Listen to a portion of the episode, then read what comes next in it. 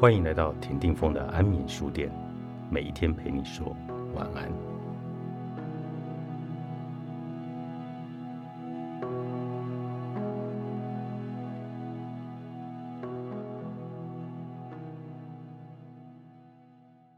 我很羡慕那些有着绿手指的朋友，他们能够把小幼苗培育得郁郁葱葱，垂头丧气的植物到了他们手里，过不了多久便能抬头挺胸，无限的滋润。而我自小就养不好植物，只能当一个观赏者，无法体验栽种的快乐。在香港客居的日子，从花市买了一小盆长寿花。矮矮的枝芽上满满的花苞，看来生机无限。我并没有抱着太大的期望，只想为居处添点绿意，便将它放在窗台上，早晨阳光照射到的地方。两天之后，第一束花苞开出一朵花。接着的每一天，起床的第一件事就是去检视我的花苞，看它们一束又一束的绽放了。最后。成了一棵开满花朵的小树。那一天，我的快乐不可言喻。拍了照片传给朋友，又贴上脸书、微博，与更多人来分享。其实是有一点大惊小怪，但这种成就感太难得了。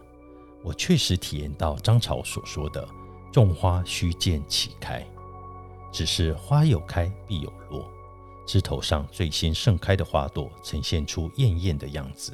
颜色暗淡了，失去了光泽，透露着即将凋萎的讯息。不久之后，整盆繁花都将枯败，徒增惆怅。人们喜爱月亮，尤其是圆满皎洁的月亮，总让我们抬头望月时发出喜悦的叹息。李白有这样的一个诗句：“小时不识月，呼作白玉盘。”连一个小孩子也禁不住赞叹圆月的美好。然而，看见月儿升起是这样的愉悦，等到月儿沉落时，又该有怎样的依依难舍呢？至于美人，我们的世界因他们的存在而多姿多彩，却也因他们的离开而抹上愁容。年轻时就死去的美人，薄命而坎坷的美人。总让我们有一种天地不仁的慨叹，像是一代艳星玛丽莲梦露的垂逝，英国王妃戴安娜的意外丧生，都让人扼腕伤感。然而，正因为他们的早夭，留在世人心中的形象反而是完美的不朽。他们不会变老，他们的容颜不必饱受岁月的摧残，他们的健康不会崩塌毁坏。他们不会听见人们无情的评论。天哪，怎么老成这个样子？他们是永远的美。喜爱藏书的张潮也为那些没能完成的创作感到遗憾。就像是张爱玲说过的名言：“一恨海棠无香，二恨十余多次，三恨《红楼梦》未完。”《红楼梦》没有写完，无论后人如何叙述，都无法令人满意。然而，因为《红楼梦》未完，关于小说人物的命运与故事情节的转折，留待读者索引及猜测，使得这部小说的阅读有了更丰厚的意境与想象。如此说来，这并不是虚设，反倒是一种实际了。究竟什么是实际，什么又是虚设呢？我安慰过几个因情伤而痛彻心扉的痴情人。他们沉溺在痛苦中，无法挣脱，不断的问：为什么？为什么会这样呢？宽姐的话都说尽了，依然无法挽救那碎裂的灵魂。我只好使出杀手锏，问那个至为紧要的问题，也是一切的核心：你现在知道失去他的痛苦了？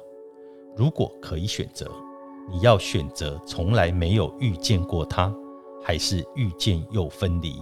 生不如死的创痛呢？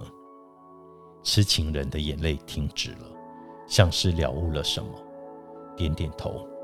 有些则是直接回答：“我还是要遇见他，否则我觉得我的生命都浪费了。”这样看来，不圆满也是一种实际啊。或许没有热烈爱过，没有深深投入，没有痴迷的执着，没有受过的伤，没有在黑夜里痛哭的生命，才是虚设。繁盛的花开过，然后凋落了；圆满的月生成，而后沉下去。美丽的人早夭，于是不朽了。这一切都不是虚设，在我们心中是无比实际的存在。好潮的梦，作者张曼娟，麦田出版。